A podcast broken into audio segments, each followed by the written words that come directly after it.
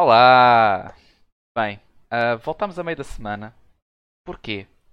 Ao que parece, esta semana teve muito para dar, não só em termos de basquetebol, mas também em termos do UFC. E achámos por bem termos algumas coisinhas para dizer antes do nosso próximo episódio. Então vamos chamá-lo de episódio 1.5. Pá.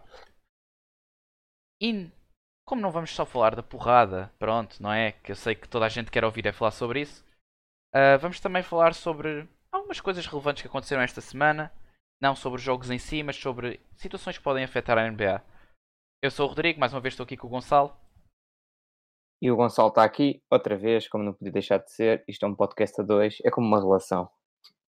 Às vezes são a mais do que a dois. Mas isso não é agora. Depois, quando tivermos assim aborrecidos, vamos chamar uma terceira pessoa, apimentar as coisas. Verdade seja dita, já tive colegas a dizerem: Olá, posso fazer parte do teu podcast? Pá, poder podes, mas convém dares alguma para a caixa. Uma Bem, vez para perguntaram-me se eu podia começar a falar de futebol também. Amigos meus, futebol? eu disse: Não, okay. é sobre a E aí eu, eu disse: Epá, é assim, é sobre a NBA, é um bocadinho complicado falar de futebol, mas não pode. Epá.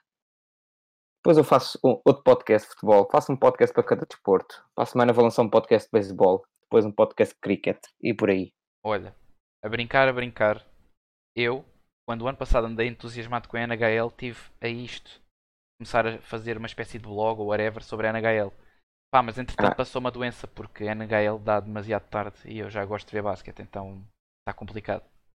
Não, é que era bom porque se fizes NHL tinhas bastante material para o que nós vamos falar agora.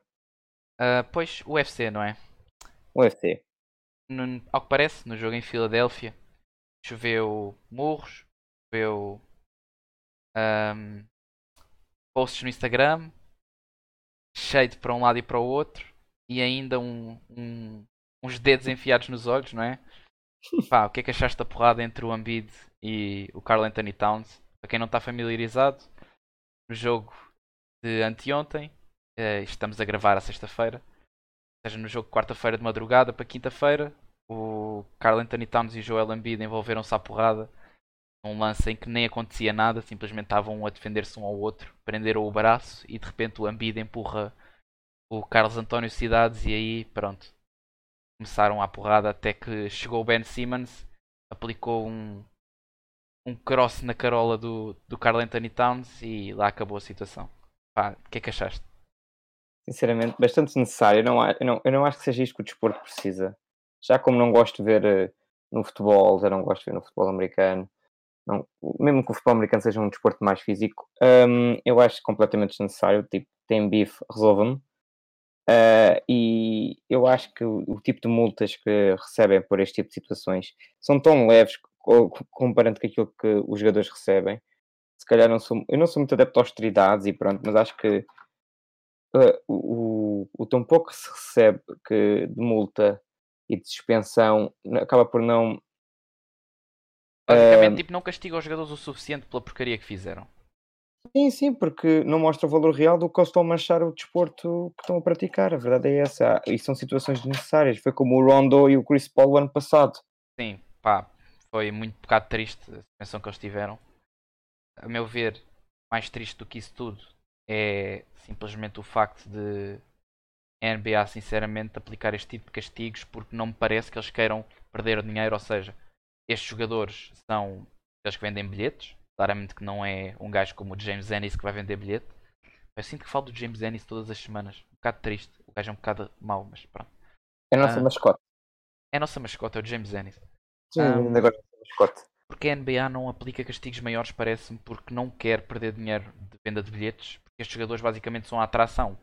Ou seja, pá, eu acho que eles nunca na vida vão aplicar jogos muito, muito severos, uma, pá, uma punição de 10 jogos. Eu acho que seria mais do que justo, porque ao fim e ao cabo, pá, uma porrada em campo, pá, isto, eles não estão no quarto ano, sinceramente.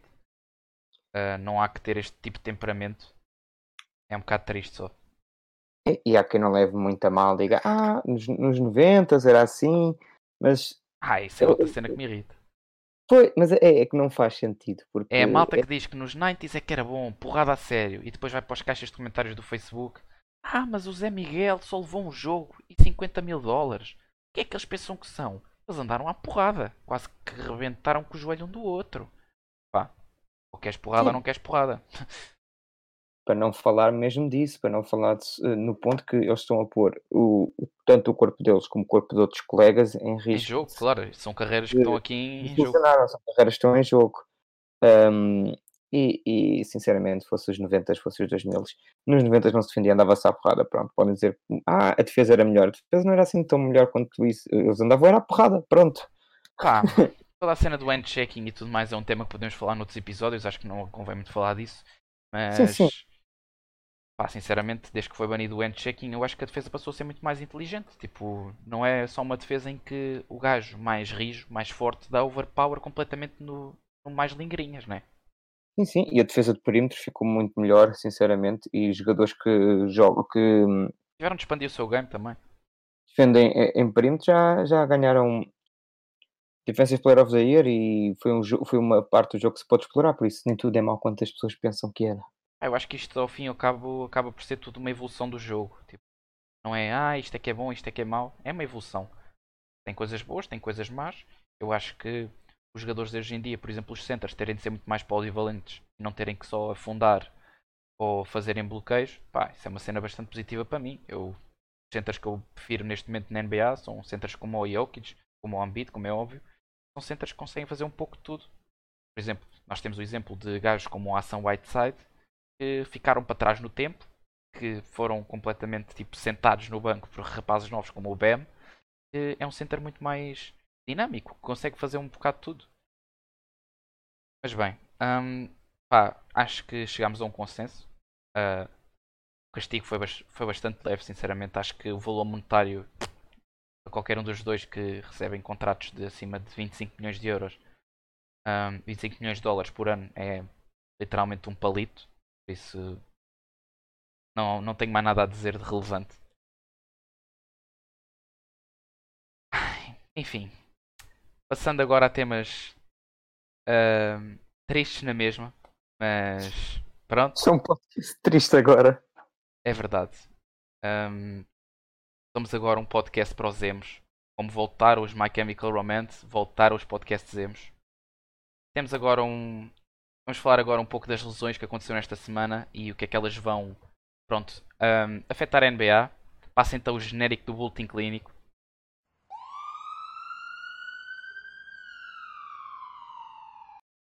Espero bem que tenham gostado. Estamos a expandir a nossa soundboard. Dê-nos créditos por isso. Só por causa disso, deem mais uma play no nosso podcast. Pá, deixem a, a tocar enquanto estiverem no banho. Ahm, enquanto estiverem a mudar a areia do vosso gato. Ahm, Só não deixem. Isto, Força, peraí, isto é complicado. Tem que ser... Eu ia dizer, só não deixem tocar enquanto a vossa avó está em casa, porque a vossa avó vai ouvir uma, uma, uma ambulância, ela vai se assustar. Pois, olha, se fosse a minha, se a minha tivesse a ouvir isto, já estava a ligar. Ai filha, e o Pet Pi, está a haver um incêndio. Pá, todas as avós fazem isso, sinceramente. Um shout às avós. Charota às avós. E comecemos então por falar na lesão do Steph Curry. Ahm, ao que parece, hoje, hoje durante a tarde já saiu uma previsão. Serão 3 meses. Está fora até fevereiro. E depois irá ser reavaliado. Pá, o que é que achas disto? Achas que ele vai sequer jogar mais esta season? Epá, quando eu pensava que nada de mal, mais os Warriors não ficar piores do que infelizmente lhes aconteceu, acontece, uma lesão feia de se ver, já viste o que eu vi daquilo é horrível. Até meteu a minha mão. Coitado do Aaron Baines. Já teve em mais do que uma lesão destas. Pá, coitado, eu tenho pena dele, eu gosto dele. Hum, e hum, eu acho que ele não joga mais da época, sinceramente, mesmo que eu, eu, eu esteja ok eh, para jogar, eu acho que os Warriors, não, hum, não, sei, não sei se o D'Angelo consegue liderar a equipa, eu não devido, ele conseguiu liderar os Nets quando ninguém lhes dava crédito suficiente para isso. Não sei se será Noutra conferência. Sim, também era noutra conferência, mas também não sei se, se, se eles sejam capazes de lutar por uma, por uma oitava seed na- nos playoffs, como era a minha previsão tipo, que eles entravam. Agora ainda pior fica, ainda mais mal visto fico, já não percebo nada de basquetebol. E hum, eu acho que eles deviam aproveitar. eh, vai depender muito do recorde que eles tiverem na altura. Se for muito mal, eu acho que não vale a pena trazer o Steph e trazer os Splash Brothers quando eles voltarem os dois com, com, com a sua saúde intacta, aproveitar e ter uma boa pick no próximo draft, eu acho que seria uma estratégia inteligente por parte dos Warriors, mas é triste ver como uma equipa que tinha tudo, num par de meses já não tem nada. Pá, nos últimos seis jogos dos Warriors, uh, saiu hoje assim uma imagem assim, bastante figurativa que mostra o que é que aconteceu nos últimos seis jogos. Num deles o KD aconteceu o que aconteceu, está fora ainda esta época inteira. No outro, o Clay Thompson rompeu a ACL, ligamento cruzado do joelho, está fora pelo menos até o All-Star Break. No outro, perderam, deixa, uh, levaram 141 pontos uh, na, na, estreia no Chase Center. No outro, ganharam aos New Orleans Pelicans uh, sem três starters, uma equipa completamente nova. E no jogo a seguir o Steph Curry parte a mão. Pá, por isso avizinha-se aqui tempos muito negros, sinceramente. Um, acho que eles deviam tancar, sinceramente. Eu acho que eles deviam perder jogos assim de surra. Acho que não é muito difícil no Oeste, sinceramente. Porque se eles perderem para os Phoenix Suns hoje em dia, ninguém acha estranho, não é? Tendo em conta que foi isso que aconteceu. Se perderem para os Timberwolves, também ninguém acha estranho. Uh, acho que só achavam estranho se perdessem para os Grizzlies, não é? Uh, eu acho que ninguém acha estranho. Acho que tudo pode acontecer aos Warriors. Pá, sinceramente, estou desiludido com este roster. Acho que falhou aqui. Uh, o front office dos Warriors falhou um pouco na, na off-season. Sim, apesar das lesões e tudo mais. Acho que a densidade do banco deles não ia chegar para muito, mesmo assim nos playoffs. Acho que se calhar iriam ser uma equipa de segunda ronda. Pá, sim, tem um Defensive Player of the Year, tem dois melhores shooters de todos os tempos. Ok, isso não chega.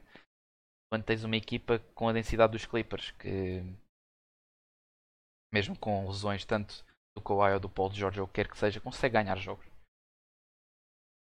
Mas bem, as melhores para o Steph Curry. Ah, um bocado triste a situação, mas nem tudo é mau e acho que assim os Warriors conseguem trocar o D'Angelo, fazer se calhar uma coisa pronto, jeitosa ainda esta season em termos de picks ou uma troca boa uh, na off-season agora em janeiro. Trae Young. Bem, o Trae Young, ao que parece, a lesão dele não é assim tão grave. Trae Young lesionou-se agora no jogo contra os Miami Heat em casa. Uma lesão um pouco feia no calcanhar, no tornozelo, calcanhar, tornozelo. Um, mas pronto, ainda bem que está tudo bem.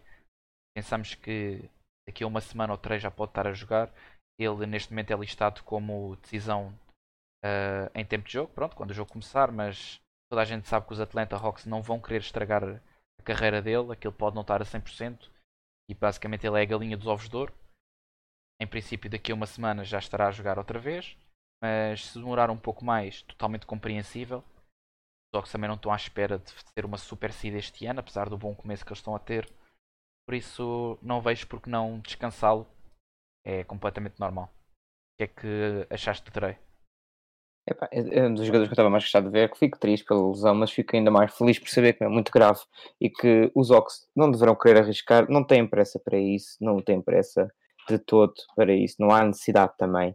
Não sou uma equipa que esteja mesmo, como tu já disseste, mesmo com o seu início de época muito bom, não é uma equipa que, este, que se esteja à espera que ganhe muitos jogos quanto isso, não há nenhuma necessidade de eles porem a jogar. O Trey, daqui a pouco tempo já está de volta a espalhar magia nos campos, por isso acho que não há muito preocupar. As melhoras para ele, claro, é lixado, mas ele vai passar, ele vai passar por isso e os Ox também. Ah, por último, temos uma lesão assim também menos grave, a lesão do Miles Turner, em princípio está fora até dia 8 de novembro, também se lesionou no tornozelo. Um, pá, é o center titular dos Indiana Pacers. Os Indiana Pacers estavam agora a ter um pouquinho de ritmo, estavam a começar a ganhar jogos, a jogar melhor. As derrotas que eles tiveram também, à exceção da derrota com Brooklyn, foi uma derrota por single digit. Um, jogos sempre muito competitivos. Miles Turner agora está de fora. Vão ter que começar com o Sabonis a, a center. Um, achas que isso vai prejudicar esta semana deles? Achas que eles vão perder os jogos todos? O que é que achas? Eu não acho que eles percam os jogos todos, sinceramente. Eu gosto muito do Sabonis. Eu acho que ele pode perfeitamente jogar a center. Claro, preferindo jogar com o Miles Turner e o Sabonis a 4 também não era, não era mau para os Pacers, mas também são uma equipa que, tal como dissemos também já alguns neste, post, neste podcast, não são uma equipa que se espera que ganhe muitos jogos, pelo menos até o Oladipo voltar. Acho que o Sabonis é capaz de tomar conta do recado. Não, não acho que percam os jogos todos, mas se calhar vão perder mais jogos do que se esperava. Do que se estivessem já com os dois no, no backcourt. Não, no frontcourt. Agora já agora está bem. Uh, pá, eles estão a jogar de momento e estão a ganhar os Cavs. Um, pá, vai ser Eh, nós não- complicado, mas pronto. Nós não contamos as vitórias contra os Cavs. Pá, olha aí, os Cavs têm mais vitórias do que os Brooklyn Nets. E com os Warriors. E que. Ok, não há mais nenhuma equipa decente que esteja com o início de época tão mau. Pá, existem os Kings. Certeza que vamos falar deles num futuro episódio porque a coisa está preta. Ahm, mas pronto, as melhoras também para o Miles Turner. Acabamos então assim o nosso boletim clínico. As melhoras para estes três jogadores. Pá, principalmente para o Estevão Caril, que foi o que teve a lesão mais complicada. E passamos então aqui para um novo segmento que provavelmente iremos fazer assim nestes meios episódios. É o nosso Rookie Report. Ahm, pá, nós prometemos, prometemos não falar todos os episódios do Kendrick Nunn e do Tyler Hero, ok? Pá, toda a Eu gente já sabe que o Gonçalo é obcecado pelo Tyler Hero. O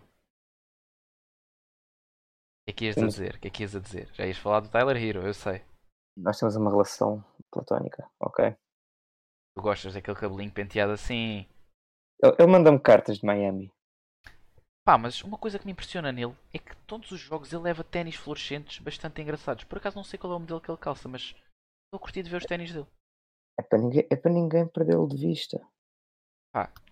Eu acho que ele é o único branco no Zito, ninguém os perde de vista. O Oldinic não conta. Ahm, então chuta aí quais são os rookies que tens aí para falar hoje. Hoje queria falar, pronto, não vou falar do Kendrick nem do Tyler Hero, como o Rodrigo já disse, mas vou falar do RJ Barrett. Estou a gostar de ver, mesmo que os Knicks não sejam uma equipa que tenha mais olhos postos em cima deles. Acho que o rookie deles, o RJ, é, é uma, uma peça que, que encaixa ali bastante bem, tanto com o Randall como o Mitchell Robinson. Eh, tem sido hum, um dos melhores shooters a sair deste, deste draft. Eu estou muito impressionado com este draft, sinceramente. Eu acho que é dos mais talentosos que temos visto ultimamente. Exatamente. É, tá, tá, pronto. Eu acho que não, os Knicks não perdem nada em experimentar com o RJ Barrett. Ele é bom jogador e, e- e acho que ali em New York são capazes de fazer umas coisinhas interessantes com ele. Pá, O outro. Ui, fala, fala. sobre o AJ Barrett só quero ter uma cena que me tem surpreendido. Que é o facto de ele chegar e toda a gente dizer que a cena que ele iria demorar mais a, a mostrar na NBA provavelmente seria o seu shooting. Pai, sinceramente ele está-me a surpreender nisso porque eu não estava à espera que ele tivesse a... Como na pré-season ele andou a lançar muito jogo, eu não estava à espera que ele tivesse a, a lançar tão bem, sinceramente. Pá, acho que era a característica do jogo dele que ia passar de uma- pior maneira para a NBA, sinceramente. Mas pronto, estou surpreendido. Força. E o segundo jogador que eu gostava de falar, o nosso rookie, era o Rui dos Wizards. Eh, Especialmente no jogo que aconteceu contra os Rockets, que foi um espetáculo para quem gosta de ver muitos pontos no jogo. O Hachimura acho que foi dos únicos jogadores naquele campo que chegou defesa e tentou. Ahm, nunca não gosto de um jogo com muitos pontos, mas gosto de ver um jogo bem defendido, gosto de ver um jogo em que os jogadores se esforçam no- na, na defesa e o Rui está a mostrar isso. Pronto, já percebemos, é adepto dos Clippers. Pronto, we get it, ok? Calma. Ehm, porque, por falar em Cl- Clippers, e como muita gente tem dito, e eu concordo nisto, ele faz muito lembrar o Kawhi, e espero bem que seja uma coisa que lhe siga na carreira, porque ser moldado à forma do Kawhi é um elogio que nem muita gente ouve. Sem dúvida.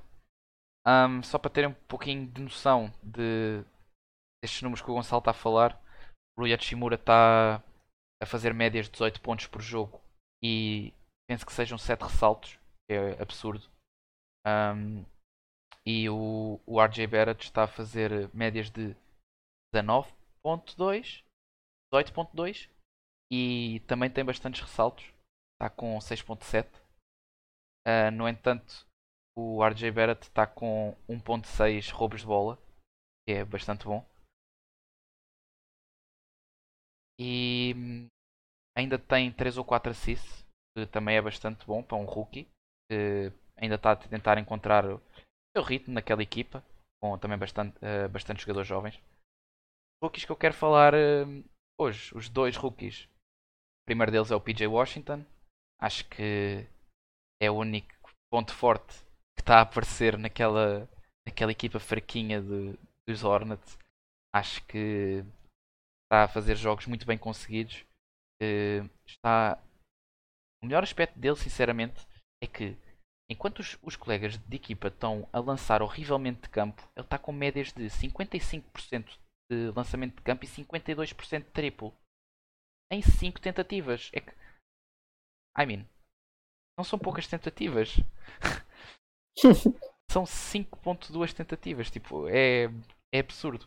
A fazer médias de 16 pontos, 7 ressaltos, uh, uma, um roubo de bola e uma assistência. Pronto, as assistências são, são fracas, é verdade. Mas também para quem é que ele vai passar a bola? Para o Cody Zeller? Para, para, para quem, sinceramente? Onyx é que eu não consigo encontrar ali um jogador que eu consiga pôr a bola e dizer ok, tenho confiança em ti. Um, em segundo lugar, queria falar do Matisse Taibull, o rookie dos, dos Philadelphia 76ers. Ele que está a fazer um início de época muito bom a nível defensivo. Pá, está a surpreender toda a gente. Uh, nós falámos dele no primeiro episódio. Pá, dissemos que ia ser bom defensivamente e tudo mais. Um, o Joel Embiid teve uma mini lesãozinha. Load management normal uh, em jogadores como o Joel e o Kawhi. Um, então decidiram sentá-lo. E este miúdo jogou, pronto, bastantes minutos, não é? Um, e o que é que aconteceu nesse jogo? Bem, o miúdo uh, teve do género 4 steals, um, ainda teve aí 3 bloqueios. Um, é certo que o seu offensive game está muito limitado ainda, a fazer 5 pontos por jogo em 23% de eficácia, pá, horrível, certo, é horrível. Mas o que ele tem trazido defensivamente é, é algo que eu não esperava.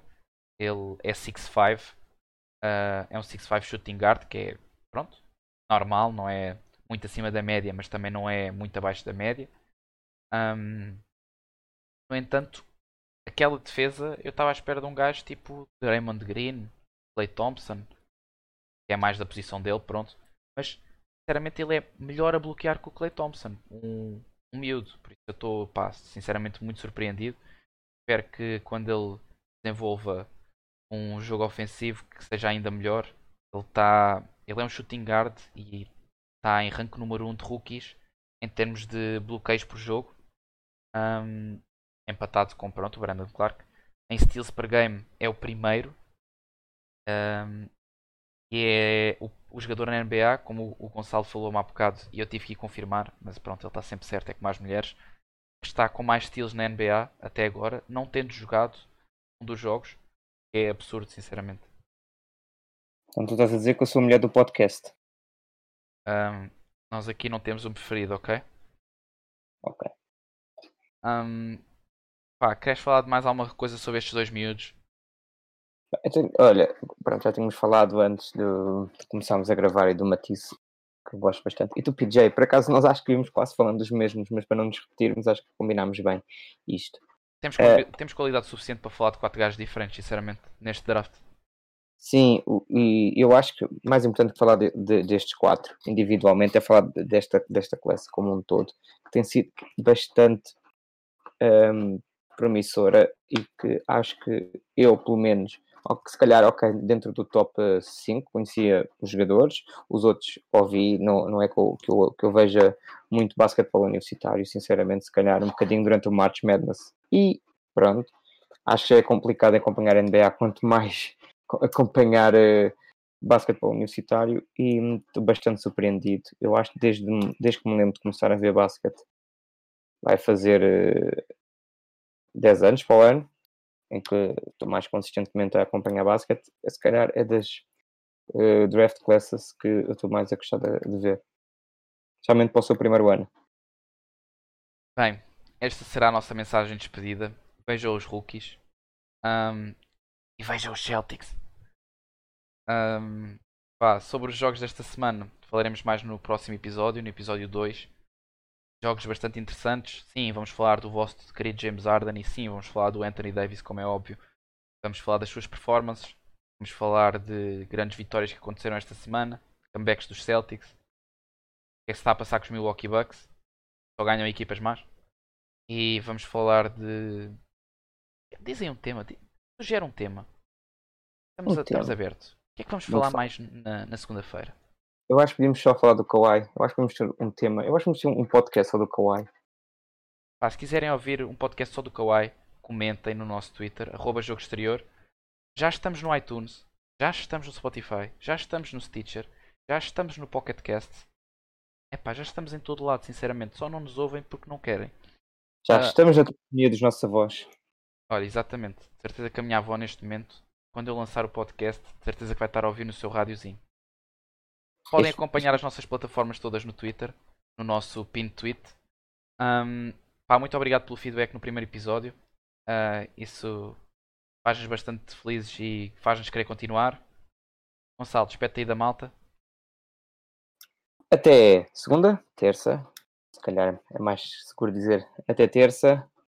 Acompanhem. Lembrem-se só sempre de uma coisa. Se quiserem estar a par, especialmente com horários, com os horários já convertidos com tudo, pode, acompanhem sempre no nosso Twitter. Nós diariamente tweetamos os jogos. Não queremos que falhem nenhum.